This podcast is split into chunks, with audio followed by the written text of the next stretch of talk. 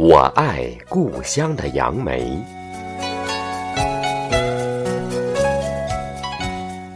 我的故乡在江南，我爱故乡的杨梅。细雨如丝，一棵棵杨梅树贪婪地吮吸着春天的甘露，它们伸展着四季常绿的枝条。一片片狭长的叶子在雨雾中欢笑着。端午节过后，杨梅树上挂满了杨梅。杨梅圆圆的，和桂圆一样大小，遍身生着小刺。等杨梅渐渐长熟。刺也渐渐软了、平了。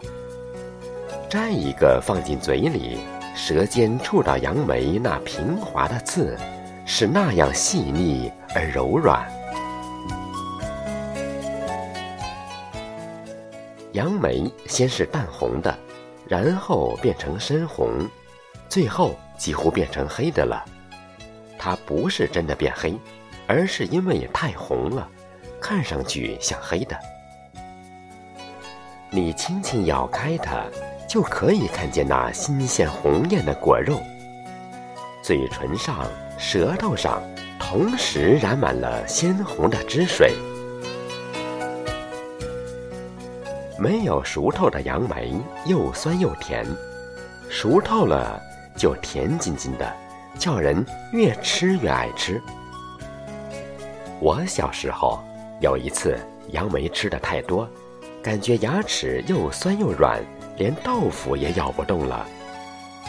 我这才知道，杨梅虽然熟透了，酸味还是有的，因为它太甜，吃起来就不觉得酸了。吃多了杨梅，再吃别的东西，才感觉到牙齿已经被它酸倒了。